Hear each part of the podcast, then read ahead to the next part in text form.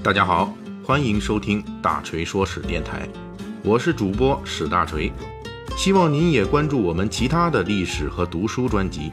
那里有更丰富的内容等着您。您也可以关注我的微信公众号“大锤说史”，在那里您可以伴着文字听我的声音。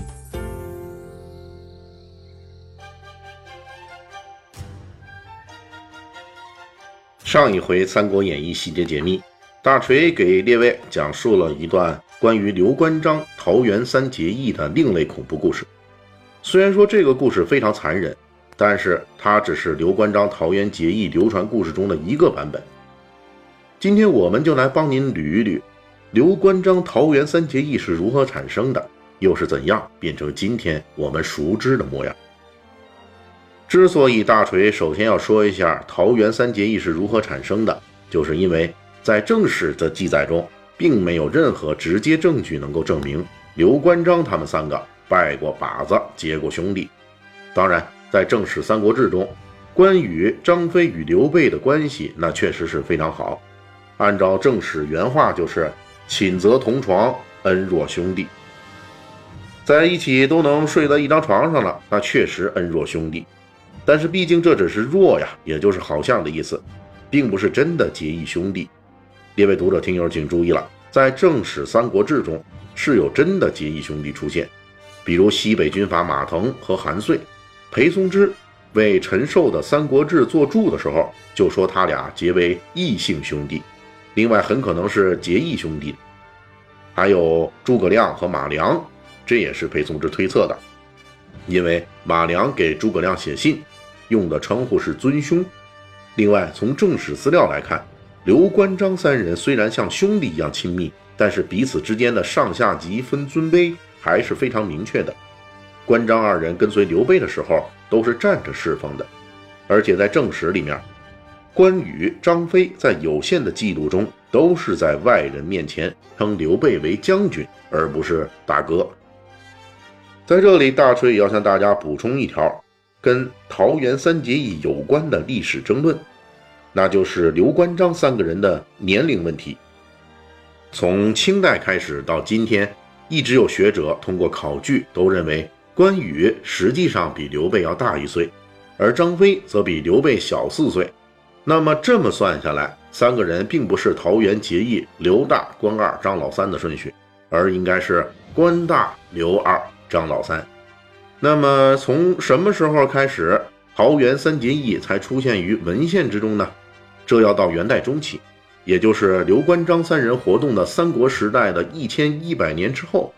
在元代的评话和杂剧中才开始正式出现了刘关张桃园结义的剧情。在如今的《三国演义》雏形《三国志评话》中，首先出现了桃园结义的剧情，随后在元代杂剧中，我们依旧能够找到三人结义的蛛丝马迹。比如元代四大家之一的关汉卿的单刀会，以及关张双父西蜀梦，以及无名氏的刘关张桃园三结义等等，都提到了自桃园出结义，把尊兄辅佐。由于是在元明时期，多种文学形式都提到过桃园结义这个故事，因此这个故事的版本也五花八门，彼此之间细节差异很大。差异最大的就是大锤上一回《三国演义》细节解密提到的《花关所传》中。刘关张三人桃园结义，互杀全家。此外，桃园结义还有多个版本，比如有平铺直叙版本的，也就是《三国志平话》的说法，说这三个人啊，在张辉家后面呢，这个桃园内饮酒，结果呢就结拜了。有这个神仙鬼怪版本的，也就是说刘关张三结义的这个说法，说这三人啊遇到后饮酒，刘备呢喝高了。酒醉睡觉的时候，有蛇钻进了刘备的七窍。关羽一看，哟，这是大富大贵之相啊，说明刘备这大哥值得跟随啊。于是三人去城外的桃园结拜。此外，还有游客雅兴版本的，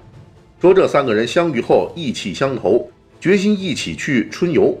春游走到一个山头的桃园上，觉得此地风景不错，于是结拜为兄弟。等等。列位看官听友，大锤讲述到此处，你也看出来了吧？这个桃园结义的情节，因为经过了历史上多轮多位作家和民间艺人的创作加工，因此呈现出多种情节的不同，甚至就连一个桃园的位置和产权所有人都描述的不一致。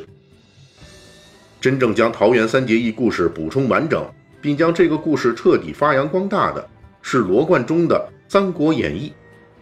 通过文本对比，现代学者发现，罗贯中至少对桃园三结义做了四个重大改动。第一是砍掉了桃园结义故事中互杀全家的残忍剧情；第二是强化了桃园结义的时代背景，《三国演义》首次把东汉末年。宦官专权、黄巾起义的时代背景充分的讲述，强化了三人结义的英雄救世主。第三是仪式化了桃园结义的细节，包括宰杀白马祭天、宰杀乌牛祭地、不止金银纸钱，尤其是大幅度强化了三人的结拜誓词。在罗贯中之前的桃园结义故事里，在誓词方面，不过就是不求同日而生，只愿同日而死之类的表态。强调有福同享、有难同当的兄弟义气，请注意啊，这个同日而死啊，那是有漏洞的。比如武侠小说家金庸在《鹿鼎记》里边就借韦小宝的之口吐槽过这个同日而死的赌咒发誓，《鹿鼎记》里边是这么说的：韦小宝心想，跟你索额图同月同日死，那也不打紧。你如是三月初三死的，我在一百年之后三月初三归天，那也不吃亏了。在桃园结义的诸多版本中，稍微好一点的，也就是再加上一个匡扶汉室，也就差不多了。而罗贯中大幅增强了桃园结义誓词的文学性和感染力，并且将英雄好汉对家国的使命情谊完全融合于兄弟之义中。大锤在这里也跟列位读者听友重温一下这段经典的桃园结义诗词：念刘备。关羽、张飞虽然异姓，皆为兄弟，同心协力救困扶危，上报国家，下安黎庶。不求同年同月同日生，只愿同年同月同日死。皇天厚土实见此心，备义忘恩，天人共戮。清代毛宗岗批那两句“同年同月同日”。认为这两句是千古盟书的第一奇语。第四，罗贯中对桃园故事进行的最重要修改，就是将桃园结义的兄弟之情扩大为《三国演义》全书的重要主线之一。在罗贯中笔下，刘备起事于关张结拜之时，可以说是英雄之梦起自桃园，而刘备最后终结于夷陵之战，为关张报仇之失败。可以说是英雄之梦终于桃园，兄弟之义这条主线上缀满了千里走单骑、古城英雄会、截江夺阿斗等等精彩情节。从此，《三国演义》不再仅仅停留于好汉兄弟的江湖豪迈，而是将家国义气融会贯通，具有了强大的感染力。自从罗贯中《三国演义》流传开来之后，桃园结义的模式被市井民众、江湖好汉纷纷模仿，从洪门兄弟结拜到清代统治者以刘备、关羽结义形容满蒙结盟关系，都展现出了罗贯中修订后的桃园结义故事的强大影响力。桃园结义故事的流变，大锤说到这里，那就算告一段落。在这儿呢，大锤还要为本章故事补充一个小彩蛋。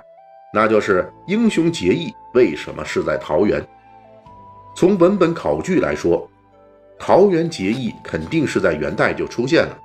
但是为什么英雄好汉结拜要选择桃园而不是梨园或者是菊园呢？桃园就是桃花之源，这里实际来源于中国古代文人的一个最高文学理想，也就是桃花源。桃花源是陶渊明笔下的理想之地。而元代的某一个不知名的读书人，将文人的这一理想之地融合进了桃园结义这个草莽英雄故事中。有了桃园，刘关张的结义就能既满足市井民众对于英雄好汉的畅想，又能满足读书人对于家国天下的情怀。可以说，元代文人将桃园引入刘关张结拜这件事，就标志着读书人群体。开始介入三国故事的文学创作中，这些前赴后继的读书人将文学气息逐渐引入三国故事中，并最终迎来那个叫做罗贯中的读书人的临门一脚，将桃园之梦的缘起缘终都整合进三国故事中，终于成就了古典名著《三国演义》，并从此名扬天下。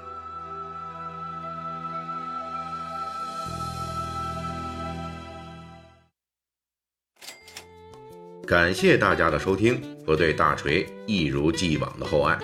如果您手头富裕呢，可以给我打个赏，